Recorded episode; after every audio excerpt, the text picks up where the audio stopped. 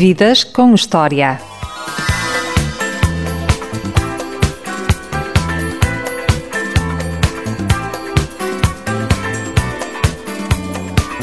Ultraleve já escreveu quatro romances, muitos contos, algumas séries de televisão e uma longa-metragem em parceria com Pedro Marta Santos. Já foi empregado de mesa e bartenders. É um benfiquista ferranho e a arte e o talento fazem parte da genética da família. Pelo meio, como quem não quer a coisa, só ganhou o prémio literário José Saramago em 2009. Coisa pouca, é apenas um dos melhores escritores portugueses da nova geração. Boa tarde, João Tordo. Olá, Diogo, boa tarde, obrigado. A escrita é uma vocação ou é uma paixão? Uh, acho que é as duas coisas. Uh, tens que ter alguma paixão por aquilo que fazes, não é? Quando, uh, sobretudo quando se trata de livros, que são, que são coisas que, não, que não nascem do nada, não é? Que não, que, são coisas que o mundo não precisa, não é? Em princípio, ou que não precisa no, sentido material. portanto, tem que ser, tem que ser uma paixão porque tu, porque tu tens, que, tens, que, tens que ter uma, uma crença quase absoluta de que aquilo que estás a fazer que tem algum valor Uh, e de que o mundo pode vir a precisar deles, mesmo, mesmo, mesmo que não seja uma coisa, um bem essencial, não é? Quer dizer, não é como o arroz, nem como o leite, nem como. Uh, por isso tens que tens de ter uma paixão uh, e tens de ter uma, uma crença de que, de que, de que nasceste de facto para, para fazer uma determinada coisa. Tem de haver talento. O talento é uma coisa menos, menos uh, que, me parece, que me parece menos importante. Eu acho que, que, o, que, o, que o mais importante no romancista é tu teres. Um, é tu encontrares a tua própria voz. E quando encontras a, a, a, tua voz autoral, não é? Portanto, a voz que conta as histórias dos teus romances, uh, percebes, percebes, que, percebes que tens um caminho portanto, que, que tens que desbravar. Uh, o talento é uma coisa que, que tens que ter um bocadinho dele, mas, mas tens, tens que ter muito mais perseverança uh, e, e, de facto, vontade e paixão. E tens de trabalhar muito. O talento por si só não chega. Aliás, há, há tipo inúmeros casos, não só em Portugal, mas em todo o mundo, de pessoas que tinham imensos talentos e que, que depois um, pá, tiraram-no à rua por, por, por, por, uma série de circunstâncias, porque, porque não trabalhavam, porque, porque se meteram em vidas que não, que não eram. Que não eram que não eram exatamente um, coincidentes com, com a profissão de escritor? Uh, e a profissão de escritor é uma profissão que exige uma, uma grande disciplina pelo menos, pelo menos nas alturas em que tu estás a escrever. Por isso o talento é uma coisa que tem que conta 10%, não é? como, como se costuma dizer, e 90% de facto é mesmo transpiração, porque tens que, tens que ser tens que, tens de trabalhar muito. O João é de Lisboa, nasceu em Lisboa, embora tenha já vivido tanto em Londres como em Nova York. Mas de Lisboa, onde nasceu, que recordações tem da infância e da adolescência? Uh, de Lisboa tenho, tenho a recordação. Eu, eu, eu nasci em, em 75, não é? Portanto, logo, logo no ano a seguir à Revolução. Uh, eu, tenho, eu tenho a recordação de, uh, de uma Lisboa que, não, que, não, que, que, penso que não terá nada a ver com a Lisboa dos nossos dias. eu lembro-me de ser miúdo e das coisas todas me parecerem muito grandes, como parecem sempre às crianças. É? Mas lembro-me também de uma Lisboa muito simples, muito, muito, muito, muito um, em que não havia nada destas, destas novas coisas que nós temos hoje em dia. Quer dizer, eu, eu tipo, sou de geração que não, que não, que, cujo, cujos telefones tinham ainda aqueles discos, não é? que as pessoas tinham que discar o número, não havia telefones de teclas, não havia telemóveis, não havia internet, não havia nada disso. Sim, eu, quando apareceu a internet, eu tinha 20 anos, não é? Portanto, não, não, ou 20 e tal anos. Por isso, passei a vida toda no mundo, no mundo que era, que era, que era uh, um mundo uh, que seria precursor desta, desta revolução tecnológica. A Lisboa que eu me lembro é uma Lisboa de, de, epá, de, de gente muito simples, porque eu, porque eu venho de famílias mais ou menos modestas. Um, o meu pai, claro que, que se ingrou na vida quando, quando, quando era muito novo, por, por causa, por causa, por causa da, da profissão, mas de resto, eh, os meus avós. Uh, minha avó era de Setúbal, por exemplo, e foi modista a vida toda. É modista a vida toda, não é? Uh, a mãe do meu pai. Uh, Uh, portanto, foi. Penso que, penso que foi esteticista a vida toda, não é? Cabeleireira, esteticista, uma coisa assim do género. Portanto, são famílias modestas e eu, e eu, e eu portanto, nasci e cresci numa cidade que não tem nada a ver com a cidade que é hoje em dia. Não, não, não havia tantos restaurantes, não havia bares, não havia. Quer dizer, era um sítio diferente. E, portanto, a minha infância uh, passou-se um bocadinho nestes, nestes, nestes, nestes, nestes moldes em que sempre se passa a infância. Uma pessoa não se interroga muito e vive com as poucas coisas que tem. Uh, o, o, o, que não quer dizer que alguma vez tenha sido pobre, porque nunca fui, obviamente. Uh, fui sempre de classe média. Foi uma adolescência mais ou menos, mais ou menos normal, de quem, de quem, não, de quem, não, de quem não partilha muito daqueles, daqueles, daqueles gostos que os, que, os, que os miúdos nos anos 80 tinham, não é? Eu não, eu não Eu estudei no Pedro Nunes, não é? Tive lá Era o durante- único que não jogava rugby, o Pedro Nunes. Sim, era o único que não jogava rugby, já porque, porque, porque não tenho estampa física para rugby, que não, que não me interessava nada o rugby e que achava que era um desporto que se, que se tratava de, de violência organizada. Pá, quer dizer, para mim a violência organizada já basta a Al-Qaeda, não é? Não, não, quer dizer, não, não- acho que não temos que ir ao rugby. E portanto era um desporto que não apelava. Pá, ainda por cima era o, que, era o que na altura se chamava o desporto dos meninos betinhos, não é? Os betinhos. E eu cresci no meio desses betinhos sem, sem nunca propriamente ter sido um betinho, porque, porque não partilhava das coisas deles, porque não, não, eh, porque não, porque não pertencia àquele mundo. Pá, era um miúdo que gostava de ler, que, que, que, que- e, e de certa maneira penso que era um miúdo introspectivo, Ah, pá, mas as pessoas são como são, portanto não se, não se, não se, não se pode estar a julgá-las por isso. Eh, foi uma adolescência mais ou menos normal, eh, mais ou menos um pouco solitária às vezes, eh, porque, Foi porque marcada pelo divórcio dos pais. Oh, isso não, Não, porque- muita importância. não, porque os meus pais pararam-se quando eu tinha 4 anos. Ah, portanto, foi eu, e eu, quando era adolescente, já vivia com a minha mãe e com o meu padrasto. A minha mãe e o meu padrasto juntaram-se quando, quando eu tinha 5 anos, portanto, foi logo no ano a seguir. Portanto, nunca houve um bocadinho aquela ausência da, da fi- figura masculina em casa, não é? Porque, porque, porque, o meu padrasto entrou na minha vida logo a seguir à saída do meu pai, não é? Ah, e eu fui vendo o meu pai ao longo dos anos, portanto, não, não, o divórcio não foi uma coisa que me tivesse afetado durante a adolescência, que acho que é um período mais difícil para os, para os, para os miúdos que veem os pais separar-se, etc. Comigo foi logo muito cedo, portanto, o caso, o caso ficou logo arrumado. Ahm, mas a adolescência penso que é um período muito, muito mais fácil hoje em dia, percebes? Acho, acho, ah, ah, porque os miúdos têm, têm, têm mais capacidade de comunicar uns com os outros porque têm telemóveis, porque têm internet, porque têm o Facebook, etc. E mesmo se tu, que, tu, que, tu, que tu sejas um, um tipo tímido, não é? Facilmente com as tecnologias podes ultrapassar um bocadinho aquela timidez que tem a ver sempre com, com a tua presença pessoal. É? As pessoas são, são tímidas normalmente porque, porque, porque, porque têm uma fraca presença pessoal ou, ou, ou, ou porque têm uma, uma fraca imagem de si próprias. Ah, tu, tu nas tecnologias, na internet, nos telemóveis, tu podes quase inventar uma persona nova, não é? um avatar, como se diz, e podes ser uma pessoa diferente. E portanto não precisas ser o, o puto tímido com óculos magrinho. Pá, pá, não sei o quê, tu no Facebook podes ser o super-homem, se for o caso disso. É a força e a, a grande inovação das redes sociais. Das redes sociais, sim, exatamente. Como, A pessoa pode se transformar. Podes transformar, podes. Ah, Está aí um filme, aliás, que eu vi outro dia, que é excelente, chama-se. ah, David ah, Fincher. do, do David Fincher, exatamente, eh, chama-se Rede Social e é, um- e é um filme que mostra exatamente isso, como é, que- como é que um miúdo, que é mais ou menos um, um geek, não é? Como se, como se diz nos Oh. Estados Unidos, se transforma no, no mais jovem multimilionário de sempre. E é, e é uma coisa, e é uma e, e de facto é uma coisa extraordinária, porque, no- porque nos anos 80, fora o Bill Gates, ninguém conseguiu fazer isso. é? O Bill Gates partiu de uma, de uma garagem com um computadorzinho chamado Spectrum, não sei o quê, não é?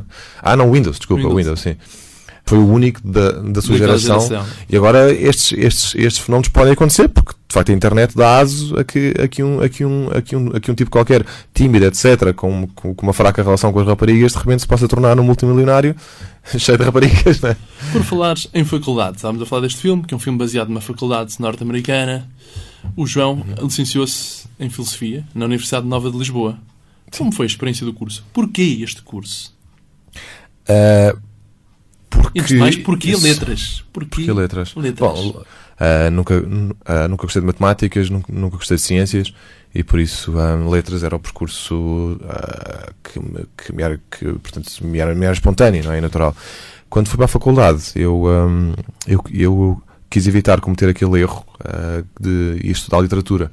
Porque ir, indo, indo estudar literatura e um bocadinho estar estar a, estar a dissecar aqueles livros de, de- de- quer dizer, que eu tanto gostava, não é?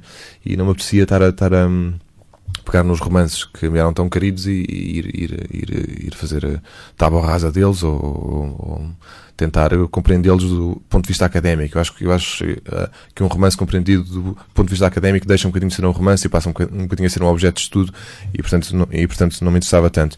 Filosofia foi, foi um bocadinho aquela questão que eh, tem muito a ver com livros, não é? Porque tu estás sempre a ler quando, quando, quando, quando estudas filosofia, mas ao mesmo tempo também hum, tem, tem outra vertente que é eh, tu começares a compreender que conceitos, eh, conceitos e, que ideias são estas que tu tens na cabeça, não é? Que crescem contigo.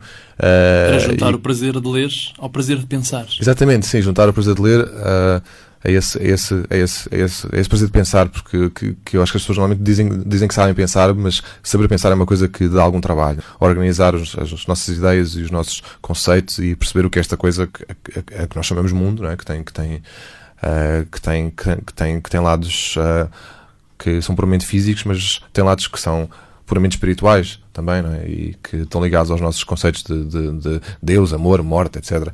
E portanto, ir estudar essas coisas para mim teve, teve imenso valor, até porque eu as uso muitas vezes nos meus romances de uma forma lúdica, claro. Uh, mas foi por isso que eu fui estudar filosofia. Também, também fui estudar filosofia porque era cool, não é? Porque é uma coisa. Uh, porque tu podias, podias, podias, podias, dizer às pessoas que gostavas, gostavas de filosofia e as pessoas ficavam assim um bocado a ti de lado e tal. E, portanto, dava-te assim uma certa vantagem, uh, não em relação às raparigas, mas, uh, mas, um, mas um bocado em relação aos adultos. Percebes? Quando tu dizias que estavas a estudar filosofia e eras apenas um, um pirralho de 18 anos, os adultos, de certa maneira, olhavam para ti com, com, com, certo, com, certo, com uma certa deferência. E depois há sempre aquele lado clássico de, de, do, do estudante de filosofia que fuma cigarros franceses e que. E que e, e, e, pronto, etc. e eu de facto estudava filosofia e fumava cigarros franceses tive de deixar de fumar os cigarros franceses porque toda a gente dizia que cheiravam mal e pronto, era um bocado antissocial verdade é verdade que a cadeira de filosofia medieval marcou o João? Uh, é, porque eu tinha um professor muito carismático nesse, nesse, nesse ano, foi em 1993. Uh, 3, sim. Ou 94. Estava eu no meu segundo ano uh, e, e, e, o professor de filosofia medieval era, era, era, de facto um, um tipo que tinha uma maneira de, de ensinar, de, de, de chegar aos alunos uh, muito pouco vulgar, não é?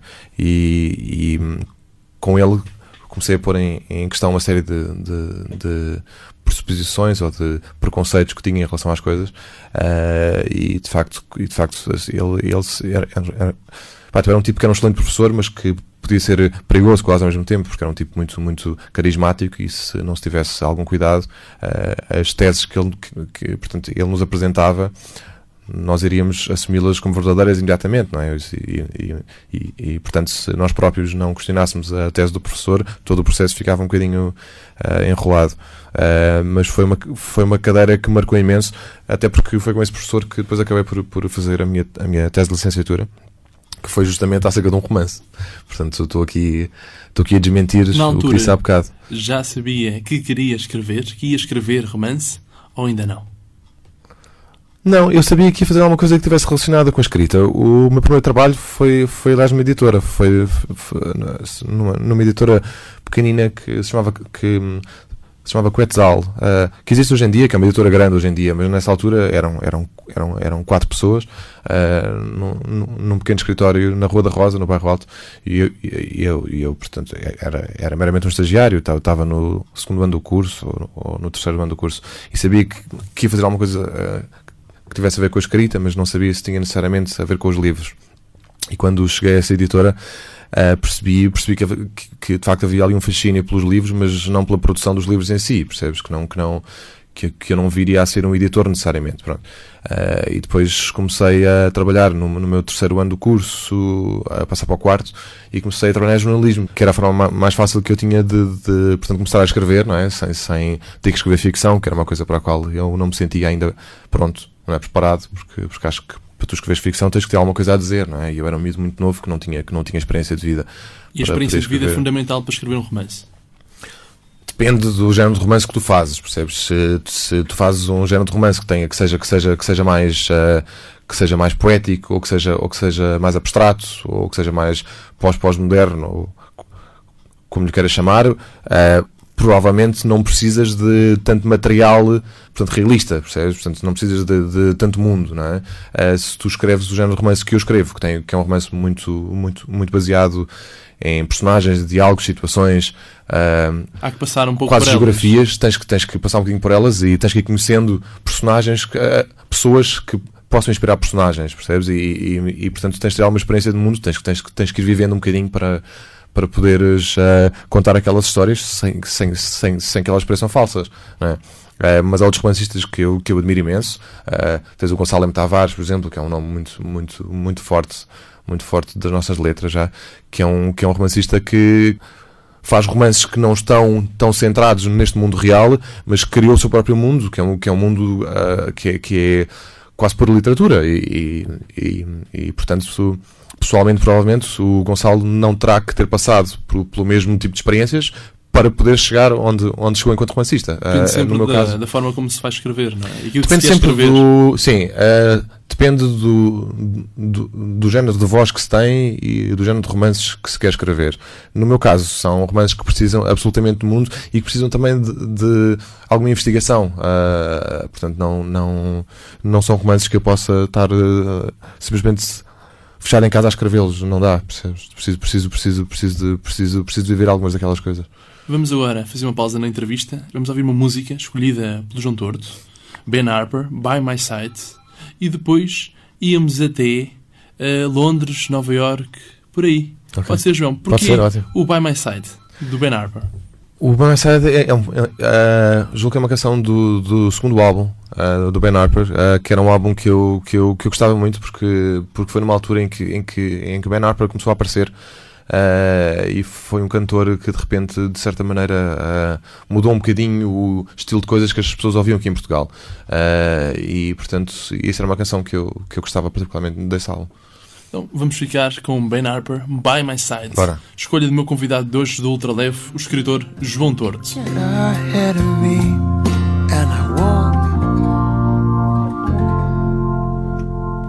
E de novo, à conversa com João Torto, escritor, Prémio Saramago 2009, é o meu convidado desta emissão do Ultraleve. Há pouco falávamos da experiência profissional do João, que começou a trabalhar numa pequena editora durante o curso de Filosofia na Universidade Nova de Lisboa. O João viveu também em Londres e Nova Iorque. Em que medida é que estas duas cidades o influenciaram? Uh, bom, Londres, Londres foi um caso diferente. Eu, eu, eu fui para Londres em 98 a fazer um, fazer um mestrado. É? Eu, eu queria ser jornalista. Não sabia, quer dizer, não sabia bem que género, que, género de jornalista é que eu queria ser. Queria, queria fazer jornalismo daquele, daquele, daquele mais. mais um, Uh, mais artigos de fundo, não é? Uh, e, e, portanto, e, portanto, e portanto fazer um mestrado porque eu, porque eu licenciei-me em filosofia e achei que devia, devia ter alguma formação. Uh, fui, fui para lá fazer mestrado, estive lá um ano uh, numa escola, na City University of London, que era uma boa escola, uh, e quando acabei o mestrado consegui, consegui fazer um estágio para a BBC. Nessa altura eu tinha 24 anos, ou não sei o quê. Uh, estive na BBC durante, durante seis meses e rapidamente percebi que, que, não, que não era aquilo que eu queria fazer. Ainda por cima, ainda por cima nessa altura eu estava a trabalhar para um, Uh, para um programa de rádio, justamente como, como este, uh, e percebi que não era exatamente aquilo que eu queria fazer. E acabei por, por, por depois ficar em Londres mais 4 anos. Estive lá até 2002 a fazer um bocadinho de tudo. Fui, fui, fui fazendo o jornalismo que, que podia. Trabalhei para uma, para uma companhia americana que se chamava Screaming Media, que, fazia, que fazia conteúdos online de notícias, etc. Portanto, escrevia notícias todas as manhãs para eles. Uh, quando essa companhia fechou, porque as companhias online duravam mais ou menos seis meses nessa altura, não é? com, com, com, com o boom das dot-coms, uh, as companhias duravam pouco porque, porque faziam grandes investimentos e depois não, não, não, não tinham o retorno que precisavam de ter. Um, e fui trabalhando um bocadinho, uh, fui descendo um bocadinho a escala hierárquica dos, dos empregos. Portanto, comecei na BBC, depois fui para a companhia americana, depois fui fazer legendagem de filmes e acabei como bartender uh, no, em vários pubs em volta do, do Sol londrino. Uh, confesso que a parte em que mais me diverti foi quando fui bartender, portanto não, não acho... Conhecia acho muitas facto, raparigas bonitas. Não, não é questão das raparigas bonitas. Quer dizer, conheci algumas raparigas bonitas. Uh, não, não quer dizer que tenha dado com todas. Há sempre aquele miticismo que os barmans conhecem as miúdas todas que vão às discotecas, não é? Não, mas os, os barmans, sim, é, é, é assim, depende do género de barman que tu és. Se Tu és o barman que faz aqueles truques, uh, tipo o Tom Cruise no Cocktail, pá, não, pá, não sei se tu viste o filme, porque és, porque és mais novo que eu, mas, mas o, uh, pá, nos anos 80 havia um filme chamado Cocktail com, com, com o Tom Cruise, Autêntico em que ele fazia aqueles malabarismos todos com as coisas. Pronto, se tu és esse agente de bartender, provavelmente as miúdas gostam, porque depois ofereces bebidas, etc. Eu era mais o de bartender que, que queria, queria acabar o turno para poder beber. Percebes? Portanto, estava lá aquelas 5 horas e tal, atrás do bar, não sei o quê, às tantas estava cansado. Uh, tentava ser simpático com as pessoas, às vezes não era, porque estava cansado, justamente. Mas o, uh, portanto, o meu objetivo principal era chegar ao fim daquele turno e poder. Poder-me sentar a beber uma cerveja. Às vezes não era só uma. Uh, mas foi a parte em que eu me diverti mais, de facto, quando, quando estive em Londres. Mas também foi a parte em que isto, isto foi, isto foi no, na transição do milénio e do século, não é? e Londres, de repente, por causa, por causa também um bocadinho da, da do boom da internet, etc., tornou-se uma cidade caríssima. E eu, eu, quando cheguei em 2002, já não tinha dinheiro para poder continuar em Londres, quer dizer, no sentido de ter uma vida mais ou menos suficiente, não é? Quer dizer, as, as coisas estavam-se a tornar muito, muito pesadas e eu, e eu estava a contar tostões e houve, houve, mesmo, houve mesmo semanas em que, em, que, em que tive que fazer um racionamento tipo, tipo a Segunda Guerra Mundial, estás a ver? E, e, e então não, não, as coisas começaram a ficar eh, um bocado complicadas. Por sorte, quando, quando cheguei, quando, em junho de 2002, recebi uma resposta positiva de uma, de uma, eh, de uma faculdade americana, o City College, eh, porque eu tinha-me candidatado a um curso de escrita criativa e, e recebi uma resposta positiva. Ainda pensei se devia ir logo, etc. Mas depois decidi que devia ir logo porque, porque Londres estava, estava, estava a dar um bocado dos nervos. Agora, Londres foi uma. ah, foi importantíssimo para mim porque foi a primeira vez que eu vivi fora de Portugal. Ah, portanto, não tinha nenhuma experiência fora do país e aquelas coisas que te, que te, que te vão acontecendo de boas são coisas boas, que têm importância, etc. Mas também é duro, são é? sobretudo as, não, é isso. São sobretudo as coisas más que, que, te, que te vão acontecendo, ou seja, aqueles conflitos que tu tens que resolver que transformam as cidades em, em sítios interessantes. Porquê? Porque tu te paras-te com problemas que tu tens que resolver e, e, portanto, cresces enquanto pessoa, percebes? São esses problemas que vão dar mais maturidade. Exatamente, percebes, percebes que já não és a, a- aquele menino que estudava, que estudava no Pedro Nunes e que, pá, que vivia em casa dos, dos pais e não sei o quê e que tinha uma vida mais ou menos protegida, como, como, como nós aqui em Portugal, ah, pessoas de, de- de classe média, tendem a ter uma vida mais ou menos protegida, não é? Porque tem sempre aquele, aquele ah, conforto dos, dos, dos pais e dos avós, etc. E, portanto, foi a primeira vez que eu, que, que eu, que eu portanto, me lancei ao mundo e tive que lidar com conflitos epá, que, são, que, são, que são coisas inerentes a tu, a tu viveres numa cidade que é 10 vezes o tamanho desta de Lisboa, não é? Quer dizer, ah, estamos em Franca de eu sei, mas, mas Que é dez vezes o tamanho de Lisboa. não é? pronto. E, portanto, tu deparas-te com uma série de situações com as, da- das Uma quais não estás à espera. completamente, Sim. uma cultura completamente diferente. E nesse aspecto foi importantíssimo porque, porque o meu primeiro romance, que já, que já foi escrito nos Estados Unidos, tem, tem um bocadinho. Tem, ah, tem um bocadinho de memórias. Em que não se- 2004, sim, em o 2000, livro dos Homens Sem Luz, Exatamente. novembro de 2004. que comecei a escrevê-lo em 2002 nos Estados Unidos, pronto. E é um livro que é um bocadinho uma reflexão, não sobre os meus tempos em Londres, ah, porque os meus romances nunca são autobiográficos, mas têm muitas tem, tem, ah, tem algumas situações que eu de facto vivi em Londres, mas, mas que coloquei-as na pele das personagens que habitam esses livros, não é? Portanto, os livros não são autobiográficos, mas têm sempre alguma coisa a ver com as experiências pel- pelas quais nós, pelas quais nós vamos passando. E a geografia de Londres também inspirou um bocadinho esse, esse, esse, esse, esse livro, não é? É como, por exemplo, este excerto, se me permite, João. Força. Quando fiz 35 anos, nada tinha a que pudesse chamar meu. Não possuía casa própria ou emprego fixo, amigos ou conhecidos de que me pudesse orgulhar, conforto financeiro ou qualquer perspectiva de futuro. Vivia sozinho num apartamento modesto, o terceiro andar de uma antiga habitação social, em frente de uma residência de estudantes. Um edifício antigo de tijolo castanho que parecia derreter com a chuva e que albergava toda a espécie de gente. Na altura, julguei que iria pudecer ali o resto dos meus dias, antes de descobrir o estranho destino que me estava reservado. Acredita no destino, João? Eu acho que há um estranho destino que nos está reservado até ao ponto de, de- de- nós não sabemos ah, quando é que isto acaba nem como acaba, não é? Portanto, portanto o, o, É o falta destino de será luz? sempre. Não, não, título? não, não acho que seja falta de luz. Ah, quer dizer, assim, temos, temos, temos, temos, que, temos que ter atenção que isso, que isso foi um livro escrito ainda numa idade nova. Eu, eu comecei a escrevê-lo com 26 anos, não é? Uh, depois publiquei-o com 28 ou não sei o quê. Uh, e portanto são, são, é, um, é, um, é, um, é um livro que pertence ainda a uma juventude que, que- na qual eu vi as coisas do, do, do modo muito mais negro e muito mais macabro do que vejo hoje em dia, que tenho 35, não é? Portanto as coisas mudam um bocadinho e tu vais crescendo, etc. E o género de romance que eu escrevo hoje em dia já tem pouco a ver com esse romance. Apesar disso, esse é um romance que eu, que eu, que eu gosto muito porque, porque, tenho, porque tenho uma memória muito física de o ter escrito. Ah, porque escrevi nos Estados Unidos, porque, porque, porque era estudante também, percebes? E isso, isso, isso, isso é um livro que tem muito a ver com.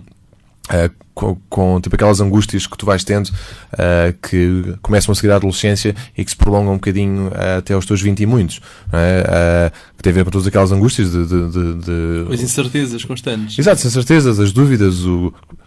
Pá, não sei, quer dizer, o, o- e, e, portanto é um livro que tem, que tem pouco a ver com a literatura que eu faço hoje em dia. Ainda assim, é um livro no qual está. está a gênese em, um, em, do ponto de vista geográfico e do ponto de vista das personagens de tudo o que eu fiz depois. Uh, há duas personagens nesse romance que eu ainda uso. Por exemplo, hoje em dia, não é? E, e, sobretudo há uma personagem nesse romance que se chama Nina, que já apareceu em três dos meus romances. Uh, mas no, mas uh, nesse romance, de facto, está a gênese daquilo que depois viria, uh, que depois, que depois viria a ser a minha obra, não é? Quer dizer, ao fim de quatro romances, tu já podes dizer que, que, tens, que tens uma obra, uma não é? Pronto, não tens uma obra completa, mas tens uma obra a caminho de ser uma coisa mais, mais sólida. Uh, e esse romance, de facto, define ali um mundo que foi, que foi muito fácil para mim arranjar. Porquê? Porque, para mim, Londres que eu habitei, uh, foi a espaços alegres e a espaços triste e melancólica, como, como, como sempre é a vida, não é? E eu acho que, que, que, usei uh, todos os elementos das, das pessoas, dos sítios, das ruas, dos, dos, das noites, dos dias que passei em Londres para poder construir de facto esse mundo. Um, e por isso é um romance que me é muito querido, uh, apesar de eu já não escrever assim, foi a gênese do resto que veio a seguir. E o dia a dia em Nova York? Foi para lá estudar guionismo. Como era o dia a dia em Nova York? O dia a dia em Nova York. Nova York é, é, um, é, um, é, é é um sítio que não, que não, que não, que, que, portanto, não tem tamanho. Ou seja, é um sítio que não, que não dá para quantificar. Tu quando, tu quando eu tinha estado em Nova Iorque uma vez, em, em 1993. Uh, f, f, portanto, portanto, fui de viagem, estive lá, aqui, estive lá uma semana ou, ou dez dias. Uh, e, não, e não me lembro de ter tido a experiência que tive quando, quando, fui, quando, quando fui de facto viver para Nova York em 2002. Eu quando cheguei em Nova York em 2002, de facto percebi que estava num sítio que não tinha tamanho, porque tu, tu cruzas uma. Tu, dobras uma esquina em Nova York e de repente tu tens uma avenida a perder de vista com prédios altíssimos e sentes de facto completamente esmagado, como se, como se, como se tu fosses uma formiga no meio de uma, de uma no meio do castelo de São Jorge. Estás a ver uma coisa assim do género. Uh, e então uh, uh, é uma cidade que se impõe pela sua, pela sua, pela sua magnitude, etc. Isto, isto foi a impressão inicial. Até porque eu, porque eu, porque eu quando cheguei a Nova York, peguei nas malas saí do aeroporto e fui direto ao Harlem. O Harlem é, é, é, é, a zona, é a zona de Nova York que fica acima da rua, da, da rua 110, que é uma zona predominantemente negra. Uh, portanto, é uma zona na qual tu, se, se, se viste os filmes dos anos 70, 80, etc., podes ter algum medo, porque, porque, porque sendo branco, podes achar que, que vai acontecer alguma coisa má. E eu cheguei ao Harlem por volta das 9 da noite, estava frio, escuro, etc. Porque, eh, quer dizer, porque ia ficar lá numa, num, em casa de um tipo que eu Era tinha conhecido aqui em Portugal. Sim, exato. Portanto, ia ficar lá eh, até conseguir arranjar uma casa minha. Confesso que essa experiência de chegar ao Harlem às 9 da noite e, e ser o único branco, arrastar as minhas malas atrás de mim, etc., eh, com ar, com ar ainda um bocado ingênuo e naive, me meteu um bocadinho de medo, mas depois, quando acordei no dia seguinte de manhã, percebi que o Harlem é um sítio perfeitamente seguro hoje em dia, não tem, não tem qualquer problema e, e, e o racismo que, que, antes, que antes poderia haver Já no Harlem, opá, quer dizer, não existe todo. Portanto, se tu seres branco, chinês, é uh, negro, opá, pá, pá, pá, não faz diferença nenhuma.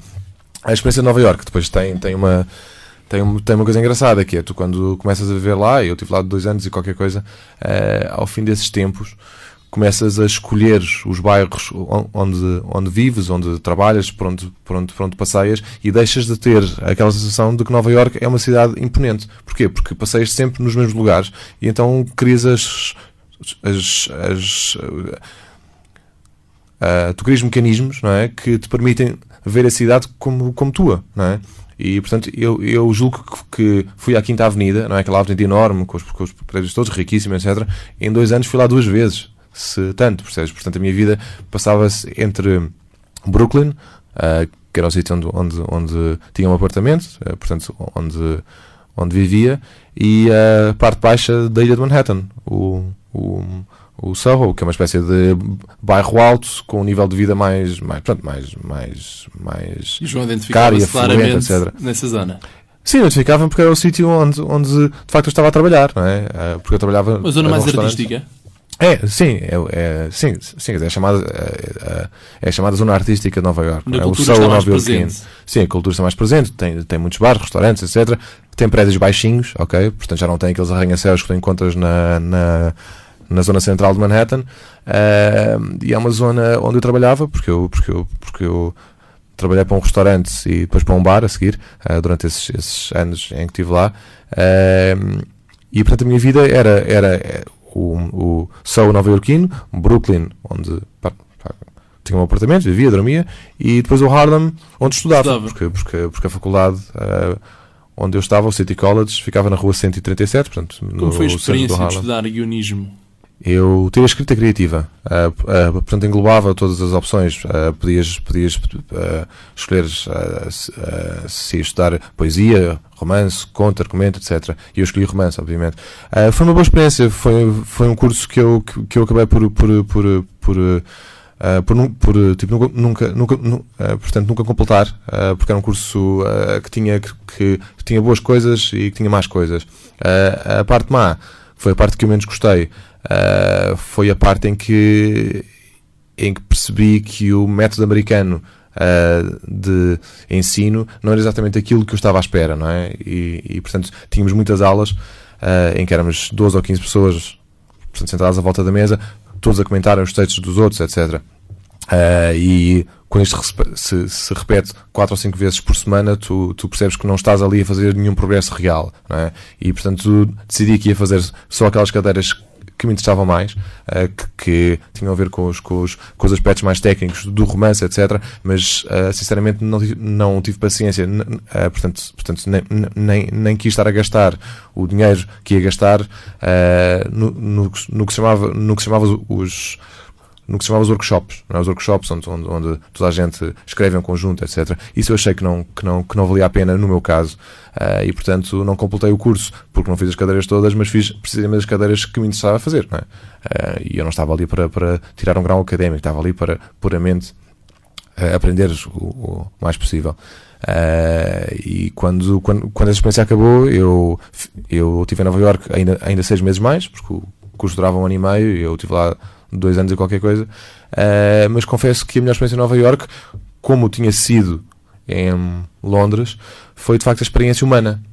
Ou seja, foi Experiência estar de num- vida. Sim, experiência de vida. Conhecer estar num restaurante trabalhar. estar num restaurante de segunda a sábado, das, das 5 das 5 da tarde à 1 da manhã, pá, por vezes de 2 ou 3 da manhã, conforme, conforme, conforme fosse a afluência, ah, ter que ter ah, aquele contacto que tem sempre um bartender ou, ou que tem um empregado de mesa com as pessoas, não é? Aquele contacto de, de teres que falar com elas, de, de, Esse contacto é muito importante, depois para a escrita dos livros. Pode tirar uma ideia ou outra para uma personagem. É importantíssimo porque, porque, porque os americanos são, são pessoas muito curiosas, não é? Por natureza. E portanto eles, eles, eles quando, quando percebem que tu tens um sotaque, que, que, que não és dali, querem imediatamente saber de que país é que tu és, o que é que tu fazes, etc. Ah, e são pessoas muito, muito simpáticas nesse sentido. E eu trabalhava num restaurante português, ah, mas de influência francesa, não é? Portanto os- o prato, o prato de bacalhau à brás não vinha num- numa, numa terrina como vem, como, como, como vem aqui, mas vinha num prato branco sofisticado, com, Todo elaborado. exato, elaborado e cheio de condimentos, etc. Portanto, era um restaurante português que servia à francesa. E as pessoas que lá iam ficavam muito surpreendidas porque, porque, porque obviamente, muitas delas não conheciam a cozinha portuguesa, não é? Porque Portugal é um país tão pequeno e pá, periférico que, que, é- que elas achem que, que iam ao restaurante português comer paella, percebes? para o João, não- tanto não longe iam. era uma forma de estar perto, nem que fosse a nível gastronómico. Sim, sim, quer dizer, nem que fosse. Não, pois, mas, mas ah, também era engraçado ah, ir trabalhar todos os dias, os meus colegas a serem portugueses, não é? Falar eram- português. Sim, porque eram quase sempre portugueses os empregados de mesa e os bartenders. A cozinha eram todos mexicanos, mas isso é uma coisa em Nova Iorque que não, que não, há, que não há como, como Cozinha dar portuguesa a volta feita à por coisa. mexicanos. Não, o chefe era português. Ah, só A que era o equipa que, é que era sim, só que era o que eles chamam um, um chefe consultante, ou seja, aparece lá uma vez de seis em seis meses, portanto, reformula o menu e depois os mexicanos executam o menu todos os dias, não é? Portanto, ok. Ah, e é uma experiência muito engraçada porque tu conheces pessoas de todos os tratos desta vida, não é? Desde advogados até, até, até poetas, escritores, pessoas que se passeiam pelo, pelo SOU, não é? De- de- de- Gosta de ter uma Eh, vida de cultural mais ativa. Sim, e, e, que tu, e que tu acabas por ter por, por conhecer pessoas que portanto, que portanto tu não estavas à espera de conhecer ou que não poderias conhecer aqui em Portugal porque são pessoas que habitam pá, portanto, um mundo diferente Ah, e são pessoas cujas características, qualidades, defeitos, etc. eu fui usando para a minha escrita depois e isso é uma coisa interessante porque, porque aí está aquela coisa de, eu- de eu de eu te ter dito há bocado que o que é preciso mundo para poder escrever este, este género de romances. Fazíamos novamente uma pausa e íamos novamente à música. Música escolhida pelo João Torto, o meu convidado de hoje. Rescue Me, de Lure Holds Proof Too Much. Porquê esta música?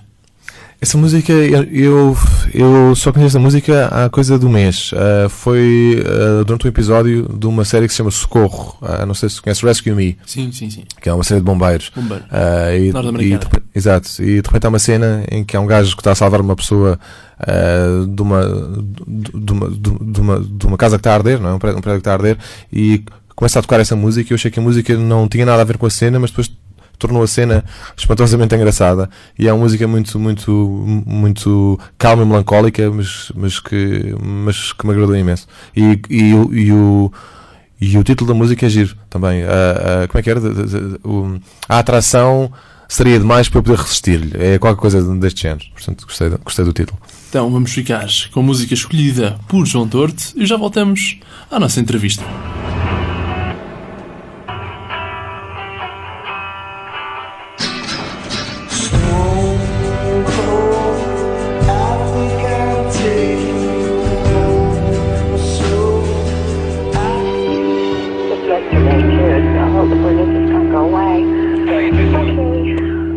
Continuamos à conversa com o meu convidado de hoje, o escritor João Tordo, que já foi, imaginem só, guionista e argumentista de algumas séries de televisão, como é o caso de Pai à Força, que passou na RTP entre 2008 e 2009, Liberdade 21, fez dois episódios, em 2008 e também em 2009, e A Minha Família, na RTP, em 2006. Como é escrever episódios, partes de séries de televisão? É um trabalho muito diferente do ser romancista. É, é um trabalho muito diferente porque é um trabalho coletivo, ah, porque é um trabalho que dificilmente tu fazes por, por uh, ti só, não é? Quer dizer, porque, porque, porque a televisão e o cinema são coisas coletivas que implicam muita gente, que implicam muitos, muitos meios. Uh, não tem nada a ver com, com estar sentado em casa e, portanto, estar a escrever os meus romances, que são, que são, que são coisas que eu faço sozinho. Um, quanto, quanto, quanto ao guionismo. Um, eu comecei uh, por, por, por, por, uma série que se chama A Minha Família, que, que, era, portanto, uma adaptação de, de, uma, de uma série inglesa. fizemos a adaptação para, para cá e acho, e acho, e acho correu bem, passou na RTP1, etc. o Pai à Força já, já foi um projeto original que eu fiz com a SP Televisão e com a equipa da SP Televisão. E é um projeto engraçado porque, porque, quer dizer, porque era uma ideia original nossa, que teve algum sucesso, uh, e acabámos por fazer. Uh, tínhamos uma encomenda inicial de três episódios e acabámos por, por fazer 52, o que foi o, o, o que é um processo muito, muito, muito. Um, pouco extenuante, não é? Porque tu, porque tu, porque tu tens muito pouco tempo para a escrita aqui em Portugal. E é preciso buscar criatividade é preciso buscar muito trabalho, sim, sim, porque nós, eu penso que nós fizemos 52 episódios em menos de, em menos de 6 meses, o que é uma coisa absolutamente extraordinária, porque são 52 horas de televisão que tu escreves ali todos os dias, não é? Em menos de 6 meses.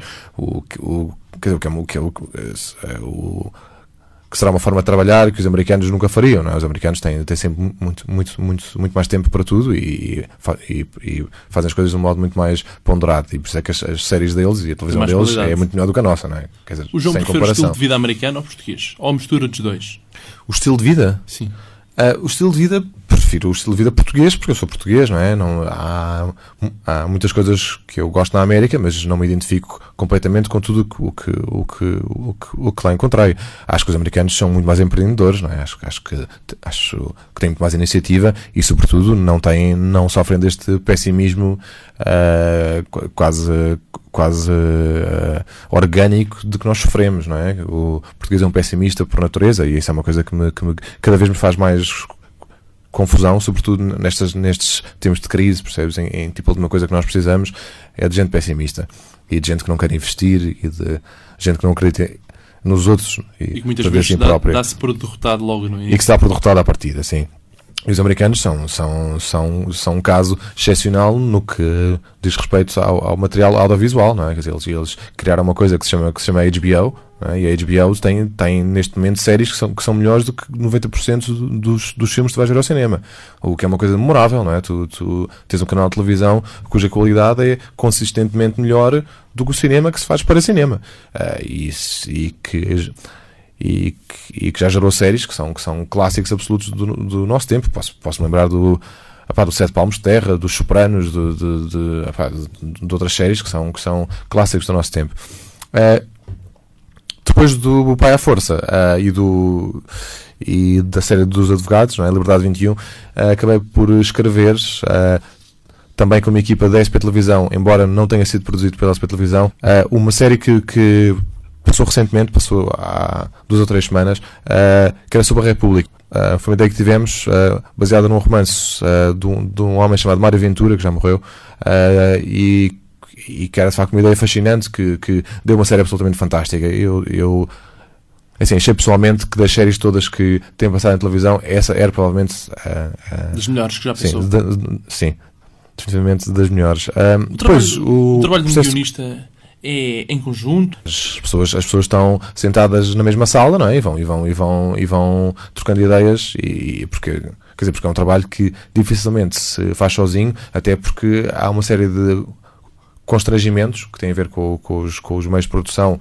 ou, ou, portanto, com a falta deles, não é? Que tem que, tem que, que, tem que se ir tendo em atenção todos os dias quando se está a escrever, não é? Por exemplo, se tu estás a escrever um guião, não é? E de repente queres com um avião uh, aterre numa pista vem a produção dizer olha, peço imensa desculpa, mas nós não, não, não temos é um dinheiro para fazer aterrar um avião. O arquiteto e o engenheiro, e, não é? Sim, exatamente. E, sim, precisamente a mesma relação. Portanto, as ideias que tu tens, por mais criativas que sejam, podem não ser execuíveis, percebes? E por isso é que eu digo que a produção norte-americana é sempre muito melhor, porque todas as ideias, em princípio, são execuíveis, porque eles têm muito mais dinheiro para, para, para, para a produção audiovisual.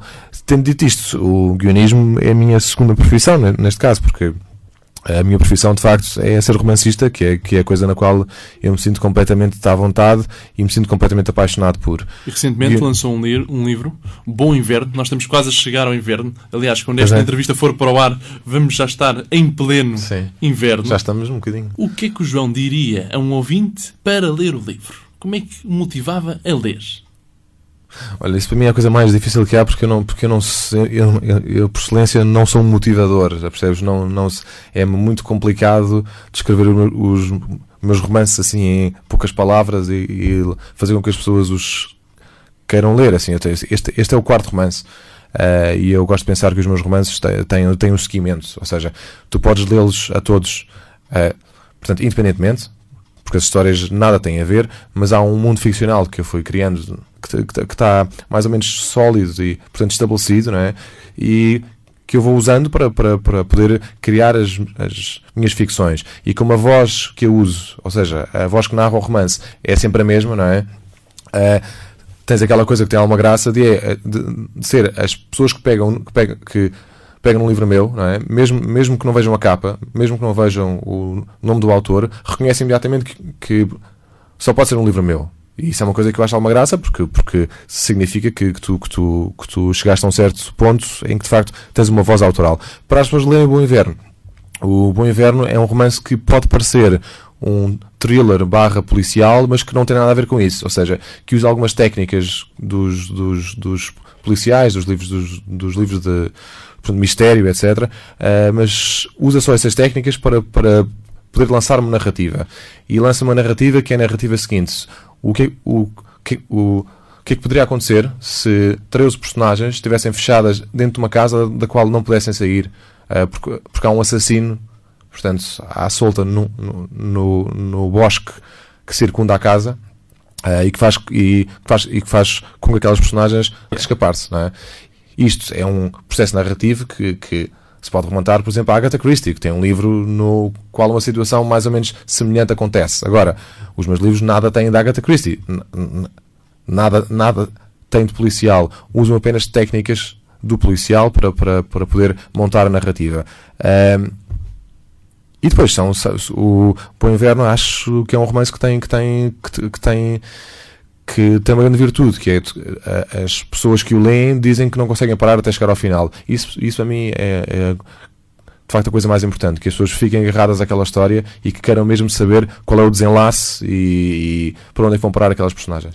O tempo voa, mas antes de irmos a uma parte que é direita à cabeça, eu ainda ia perguntar, não podia escapar esta pergunta, que é o que é que mudou com o Prémio Saramago em 2009? Ah, ok, rapidamente, quer dizer, mudou o facto de, de, neste Há momento mais ter- projeção? Houve mais projeção? tenho muito mais leitores, sim, é verdade, ah, porque é um prémio que dá, que dá, que dá, que dá bastante, que, que serve como catapulta não é, para os jovens escritores e serve, e serve como, como de facto uma catapulta importante porque tenho, tenho, tenho muito mais pessoas que me querem ler neste momento do que, do que tinha anteriormente. Ahm, e é um prémio que, que te que te dá algum dinheiro, obviamente, que dá algum desafogo financeiro durante, durante um ano para, para tu poder escrever, não é? Ahm, e é um prémio que ah, e é um prémio que de certa maneira te, te, te, ah, ah, te dá alguma responsabilidade não é? e que te pode paralisar ao mesmo tempo. Eu, eu, eu nos meses que seguiram ao prémio Saramago não sabia bem ah, que romance é que ia escrever a seguir, não é? Porque, porque, porque eu fiquei um bocadinho hesitante, porque de repente tens aquele nome Saramago, não é? Que é um. que- que- Pesa. provavelmente Responsabilidade. o nome mais importante das nossas letras no- no- no- desde o Essa de Queiroz uh, e é uma responsabilidade acrescida e pode, e e pode de facto ser um, um- um motivo de paralisia. O problema é que eu, é que eu às tantas pensei que não, que não, que não podia continuar paralisado e que, e que, e que tinha, que tinha que continuar escrevendo o romance que me apetecia escrever, sem pensar nas expectativas, sem pensar no que é que as pessoas e, pá, tipo, iam pensar, sem pensar que tinha recebido o prémio. E foi exatamente isso que fiz. Vamos terminar com uma rubrica que é direita à cabeça. Ok. O tempo já está mesmo a escassear.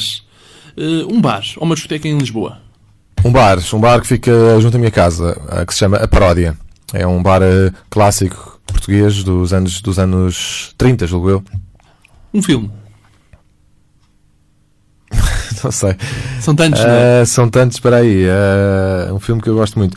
Eh, Shawshank Redemption, não sei como é que se chama em português. eh, Os Condenados, ou coisa assim do género. É com o Tim Robbins e o Morgan Freeman, baseado num conto do Stephen King. Uma tentação. Álcool. E por falar em álcool, vinho ou uma cerveja bem gelada? Depende, se, depende se estás. Se vais um ter um ótimo jantar. feito pelo João Tordo. Não, um cocktail, definitivamente. Vo- Sim, vodka martini. Sempre. Religião. Não, obrigado. Política. Não, obrigado. O melhor jogador do Benfica que viu jogar. Posso dizer o pior. Queres o que. Pá, é assim, o Pode melhor, ser que eu os vi, dois, pode ser o melhor e o pior. o melhor que eu vi jogar foi o Rui Costa. Ah, eu, tinha, eu tinha 18 anos, o Rui Costa tinha 21. Ah, foi a primeira foi foi de- se- lembro de ao estádio da Luz e de ver um jogo dele, dele com o Parma que foi uma coisa absolutamente excepcional e foi provavelmente o melhor jogador do Benfica que eu vi jogar ao vivo o pior jogador do Benfica foi, foi, um senhor chamado Fernando Aguiar não sei se, se Robocop, Robocop exatamente Robocop. foi singularmente o pior jogador do Benfica que, que, eu- que, que- eu alguma vez vi pisar aquele relevado Loiras ou morenas? Morenas A vida é. Bela? Muito obrigado por ter vindo. Obrigado, eu. Foi um prazer estar à conversa com o um João prazer, Tordo.